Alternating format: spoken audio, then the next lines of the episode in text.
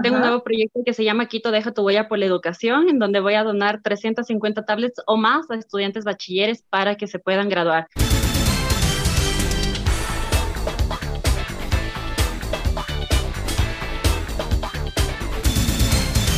Hola, buenas, ¿cómo están? Eh, estamos nuevamente aquí en Radio Fuego 106.5 haciendo contacto contigo y también en Mariela TV. Qué gusto poder compartir con todos ustedes. Realmente para a nosotros siempre es un gusto poder estar en vivo y en directo.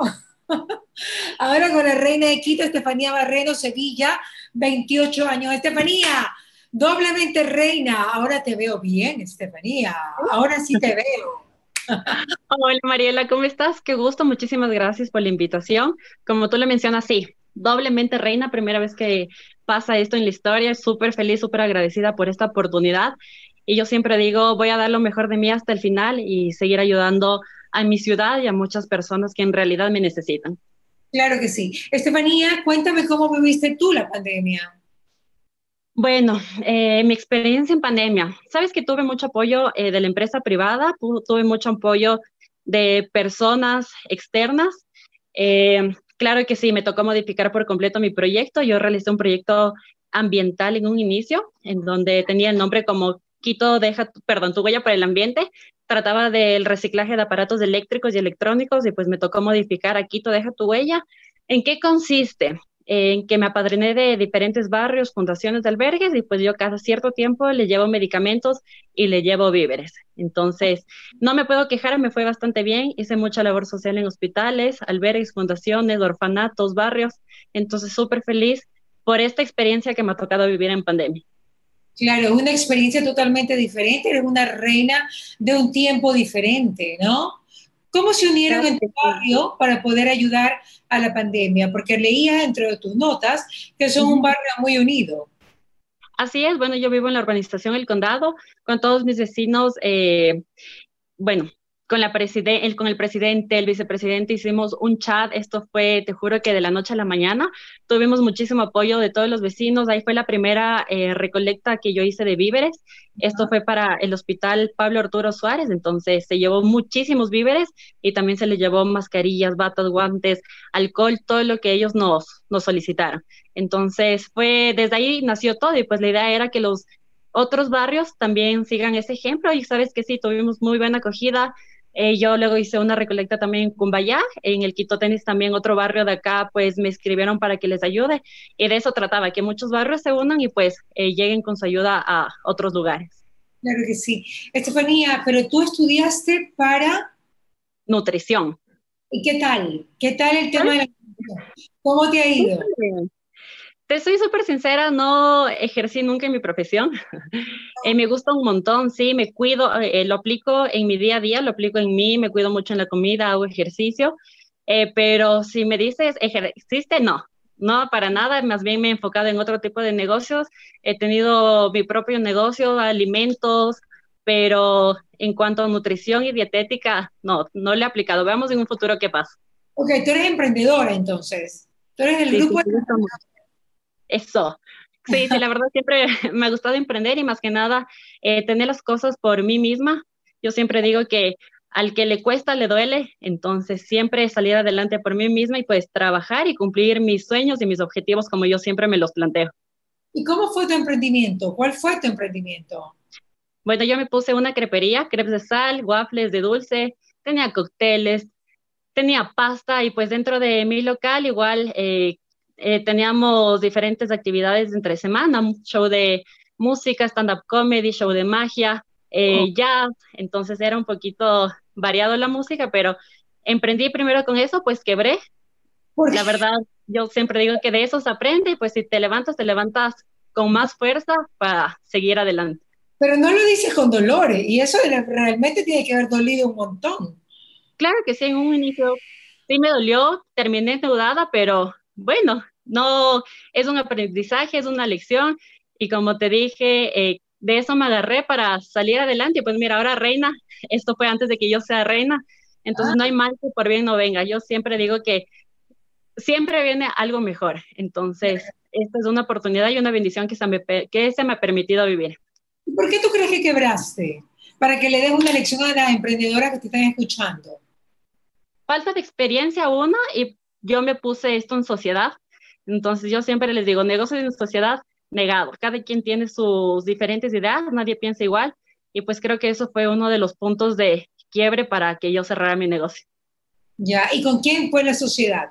Con un amigo. Me puse con un amigo y pues este amigo tenía a su hermano, entonces eh, eran unas personas súper cerradas. Bueno, es un show, pero sabes que cuando cerré fue un alivio porque uh. cuando yo tenía, sí, o sea, respiré, viajé, eh, porque cuando tenía el local, no te voy a mentir que me enfermaba, uy, me pasó de todo por estrés, entonces ya no era sano. Creo que lo mejor sí fue cerrar.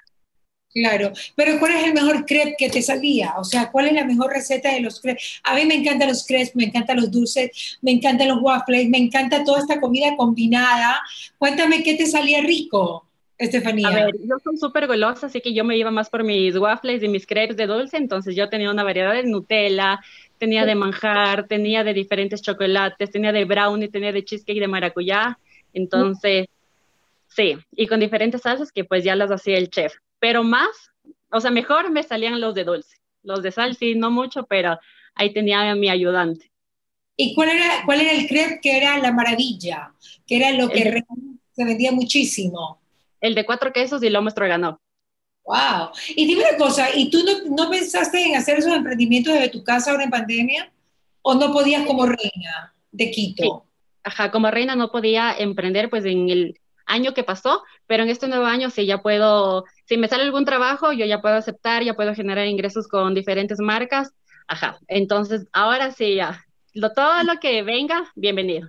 O sea, simplemente lo que vas a hacer es ayudar a la Fundación Reina de Quito, pero eso no significa que no puedas en este año ya, pues un poco abrirte a todo lo que la vida te ofrece, ¿no?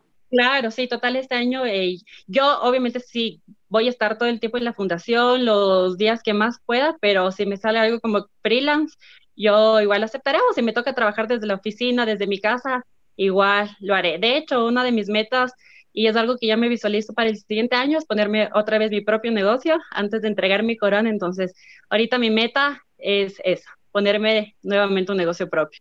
¿Te podrías casar, Estefanía, este año? ¿Me podría casar? No. Ya. no, ahí sí no puedo. Eso sí es uno de los requisitos de la fundación que no te puedes casar. En el momento que ya te casas, automáticamente la virreina sube a ser reina. Ajá. O es decir, que tú estás fregada por dos años. No puedes casarte con tu novio. ¿Ah? No, no puedo casarme. No, no, no, no. él, lo entiende, él lo entiende. ¿Él lo entiende? Ajá. sí, sí lo entiende. capaz que le guste la idea, ¿no? No quiere comprometerse tampoco, tan pronto tampoco.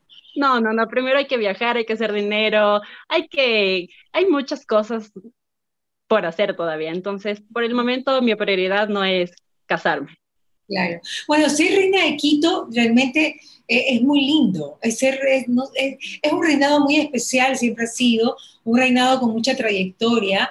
Y pues me imagino que la noche en que tú fuiste reina fue mágica. Claro, eso sí es algo que nunca me voy a olvidar. ¿Por qué? Porque justamente esa noche que fue el certamen también fue mi cumpleaños.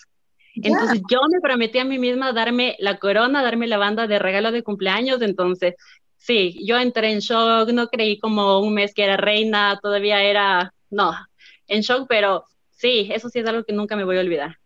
Mira tú. ¿Y este año cómo vas a celebrar la, la, fiesta de Quito? ¿Tú como reina vas a asistir a algún evento? ¿Va a haber algo en especial ahora con pandemia o no se puede hacer absolutamente nada? Sabes que eventos masivos no se pueden hacer. Eh, justamente el día de ayer tuve el famoso 40 que se realiza hace muchísimos años en el Hotel Quito. Eh, he tenido invitaciones en canales, eh, he tenido videos, entrevistas, pero en cuanto a realizar eventos masivos, no. Ahorita mi única labor como fiestas de Quito, pues ya como Navidad también que se viene, es hacer mucha labor social. Tengo algunos grupos ya vulnerables al que voy a llegar con mi ayuda, pero festejar a Quito eh, con eventos grandes, no. No puede. No se puede. Ya, claro. No se puede hacer nada. O sea, no puedes ni subirte una chiva, nada. nada. nada, eso sí, nada, negado, ni el canelazo. Claro. Ni jugar 40. Jugar 40 se podría, pues, ¿no? claro, sí. Eso sí puede ser. Óyeme, ¿tú eres taurina? Ah, no tanto, la verdad, no soy tan taurina. Claro que si vamos a ese lado del taurino, la reina abría, las fiestas, ¿no? Entonces era súper tradicional y común que la reina vaya a la plaza de toros, eh, que esté ahí con todas estas personas, pero no, no soy 100% taurina. No, no, no te gustaba lo de los toros y todo. La típica millennial, que había que, o sea, que realmente sí tienes mucho... cuidar los animales. Por supuesto, totalmente de acuerdo contigo. En todo caso, óyeme, Reina, eh, ¿te gustaría hacer este año algo por Quito que tú crees que le haga falta? Bueno, en realidad eh, te voy a contar un poquito lo que eh, voy a hacer. Tengo un nuevo proyecto que se llama Quito Deja tu huella por la educación, en donde voy a donar 350 tablets o más a estudiantes bachilleres para que se puedan graduar.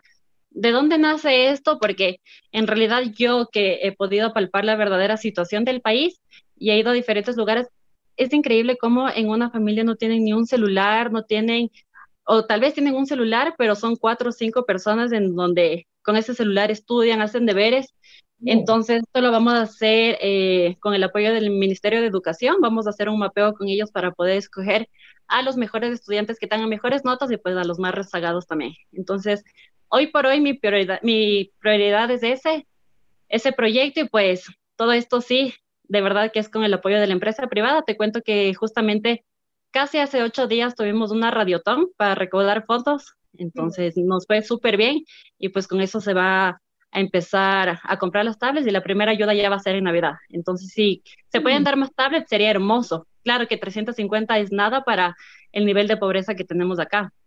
Claro, es cierto. Bueno, esperamos que puedas hacer, seguir, seguir haciendo ese tipo de labores. Eh, nunca tuviste COVID, me contaste, ¿no? Sanita. Sanita, eh, te cuidabas bien, simplemente distanciamiento y tal. ¿En tu familia todo bien, me decías? Sí, todos sanitos eso también te comentabas, amigos sí, muchos con COVID, unos fallecieron, a otros sí les dio unos síntomas súper, súper fuertes, otros asintomáticos, pero eh, en mi caso y mi familia, mis más allegados, no. Ok, qué bueno, qué bueno, Reina. Bueno, finalizamos, pero antes de finalizar, quiero una recomendación tuya personal. Tú que eres nutricionista y que eres golosa, ¿cómo se hace? Porque yo soy súper golosa. ¿Cómo se hace para poder tener una nutrición buena y comer dulces? ¿Cómo se A ver, yo siempre digo que todo en exceso es malo. Aquí es el balance, es el equilibrio, es el saber comer. Bueno, yo sí creo muchísimo en el conteo de calorías al día que cada persona debe comer. Eh, comer bien, no desmandarse. Puedes comer de todo, de todo, pero en cantidades pequeñas, en porciones pequeñas, en donde, claro, si tú me dices del día me voy a comer dos pedazos de postre o tres, dicen, no, todo es balance, todo es equilibrio para tener una vida sana. Perfecto, ok, entonces tú nunca te privas de nada. No, sabes que no, ahora es más, estoy haciendo ayuno intermitente, te cuento un poquito, me está yendo súper bien, me pegué la engordada en pandemia, así que ya me tocó bajar de peso. Eh, estoy probando qué tal con el ayuno intermitente, ya voy en 10 semanas y súper, súper bien, eh, me da fuerzas, no me da hambre, he bajado un montón de peso, entonces... ¿Cómo es tu ayuno intermitente, Reina? O sea, ¿cómo lo haces? Ajá. Consiste en que mi última comida es a las 8 de la noche o 9 de la noche máximo. Ya. Del día anterior.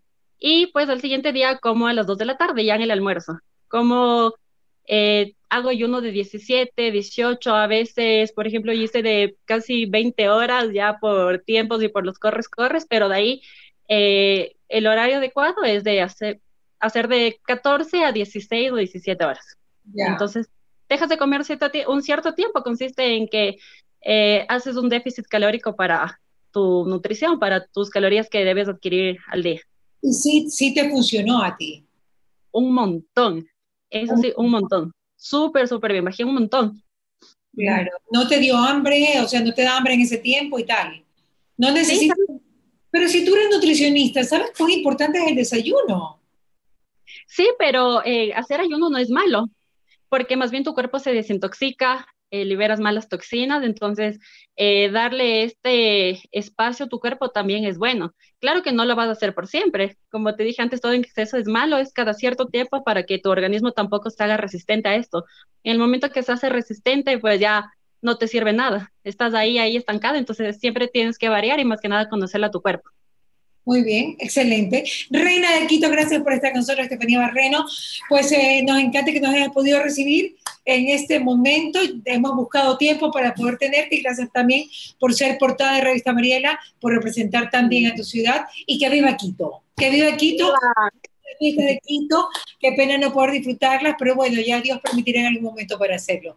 Un abrazo, Reina. Gracias por estar Gracias por tu tiempo. ¿Qué pasa con Mariela? Llegó a ustedes gracias al auspicio de Nature's Garden, Interagua, Banco del Pacífico, Municipio de Guayaquil, EMAPAC, Produbanco, Ceviches de la Rumiñahui, ATM, Blemil, Vitafos, Municipio de Quito, Puerto Limpio, MAVE, McCormick, Municipio de Vilagro, La Holandesa, Atún Campos, Diners Club, Fideca. Que vuelva la música en vena